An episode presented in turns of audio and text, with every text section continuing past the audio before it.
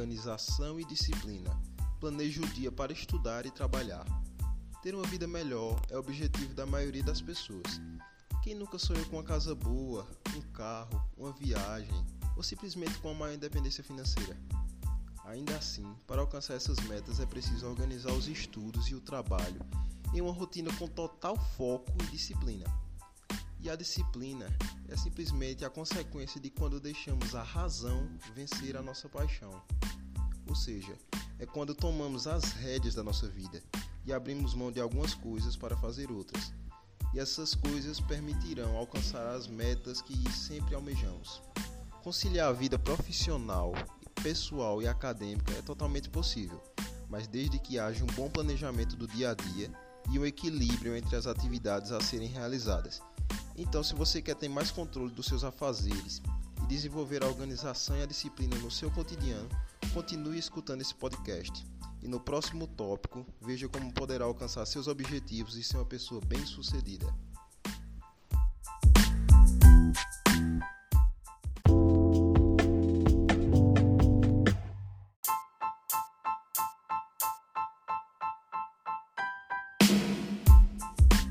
Disciplina e organização é a escada para o sucesso em qualquer função e serviço.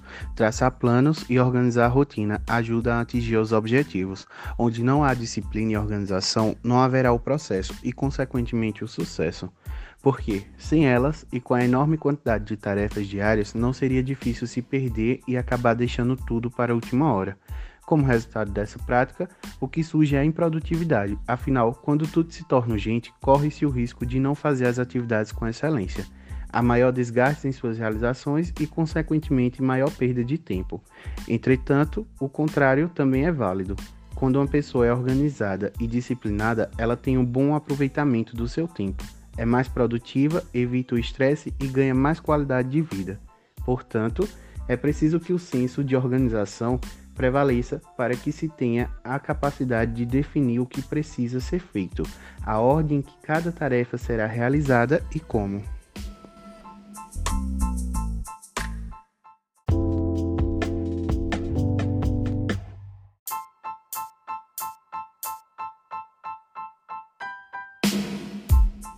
Autocontrole.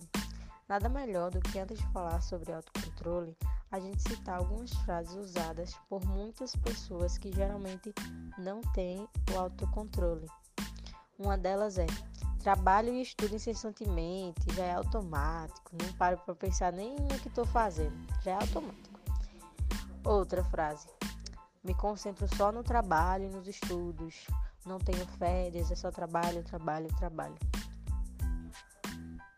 Bom, se uma dessas frases lhe chamou a atenção ou até lhe pareceu familiar, está na hora de você repensar suas atitudes e as suas ações. O autocontrole é assumir o controle das suas ações, para se organizar em tudo, tanto no trabalho, no trabalho como no estudo. É essencial que você tenha autocontrole, porque você vai ter o controle de si mesmo e a capacidade de gerenciar as suas emoções, os seus desejos. Desse modo, você vai obter um domínio absoluto de todas as suas atitudes, vontades e pensamentos. E o melhor resultado que você vai ter vai ser o equilíbrio na vida pessoal e profissional, atraindo assim o sucesso para si próprio.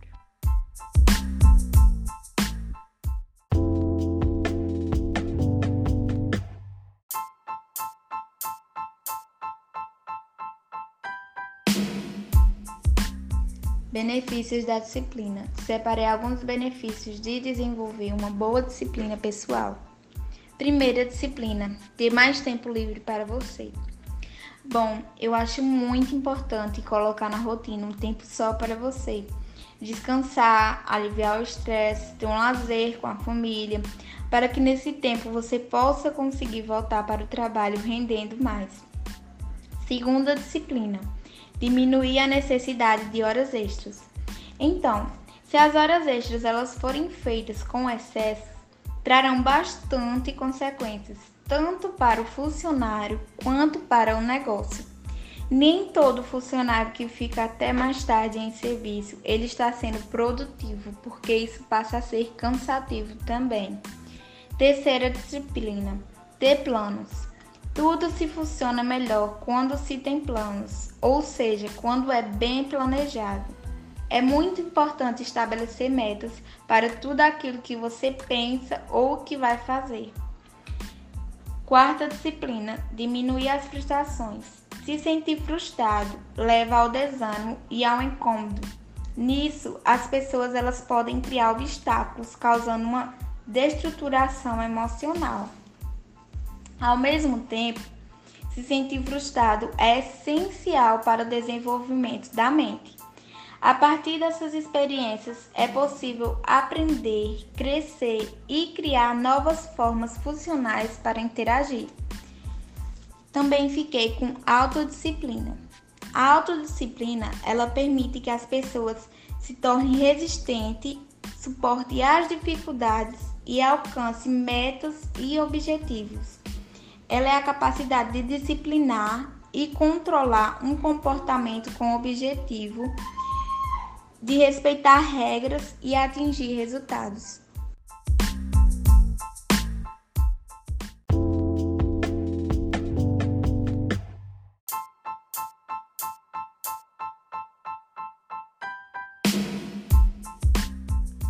Uma pessoa com disciplina é capaz de vencer os obstáculos e desafios de forma mais efetiva, pois a disciplina torna-o mais autoconfiante, elevando sua autoestima. Então você pode se perguntar quais são as características de pessoas disciplinadas. Bem, pessoas disciplinadas possuem traços que são nítidos em seu comportamento, pois conseguem se submeter à hierarquia, cumprindo o que é designado sem ter problemas em relação a isto. Conseguem administrar bem o tempo, algo que é essencial para que seja possível cumprir os prazos, ter pontualidade lembrar dos compromissos. Além disso, pessoas disciplinadas estão sempre preparadas para lidar com situações que não estão previstas, tendo um segundo plano como estratégia de atuação, ou seja, não desistem diante de contratempos. São persistentes, resistem a tentações, não se deixam distrair, mantêm o alto senso de prioridade e organização das coisas, não deixam pendências se acumularem ao longo do tempo e são pessoas mais concentradas e focadas.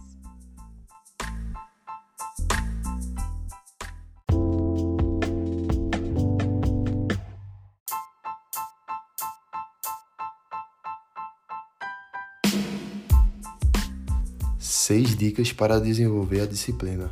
Qualquer pessoa pode se tornar disciplinada, desde que se dedique inteiramente a tal projeto. Contudo, para quem trabalha e estuda um comportamento mais autorregulado, com disciplina e hábitos, é primordial. Caso contrário, não haverá êxito. Irei agora citar seis, as seis dicas para desenvolver a disciplina.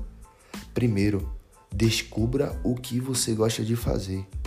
A maioria das pessoas gosta de fazer alguma atividade em particular. Algumas fazem por hobby, mesmo sem ter algum conhecimento técnico sobre o assunto, e outros parecem ter nascidas para fazer aquilo, seja cozinhar, escrever, desenhar, praticar esportes. É fundamental fazer porque se gosta. Se puder unir o útil ao agradável, será ainda melhor. Segundo passo: suba os degraus.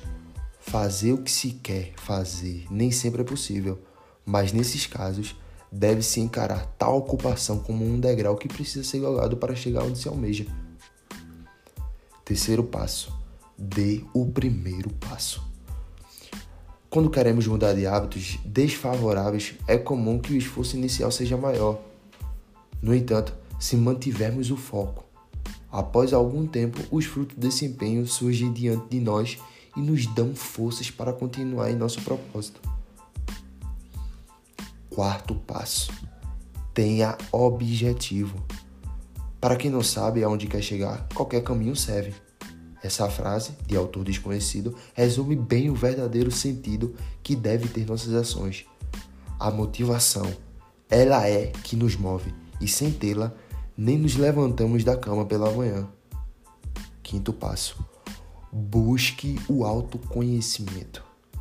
Conhecer-se a si mesmo é fundamental para que se obtenha um sucesso pessoal e profissional. Ter ciência das suas capacidades e também das suas limitações lhe permite melhorar os pontos fracos e intensificar os fortes.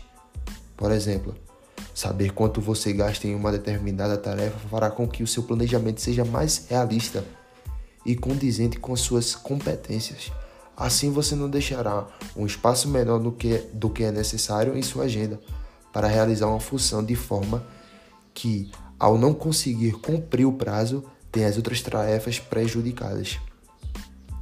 Sexto passo: seja resiliente. Pessoas resilientes recuperam-se rapidamente das quedas, não se prendendo ao que não deu certo, assim sendo flexíveis a se adaptar com mais facilidade às mudanças. Às mudanças.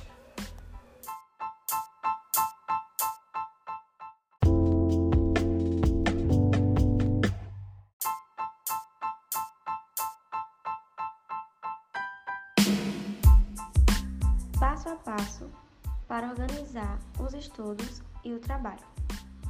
Primeiro, comece pela sua mesa. Um ambiente de trabalho desorganizado pode afetar sua motivação e até diminuir a sua produtividade e qualidade da tarefa que está sendo desempenhada.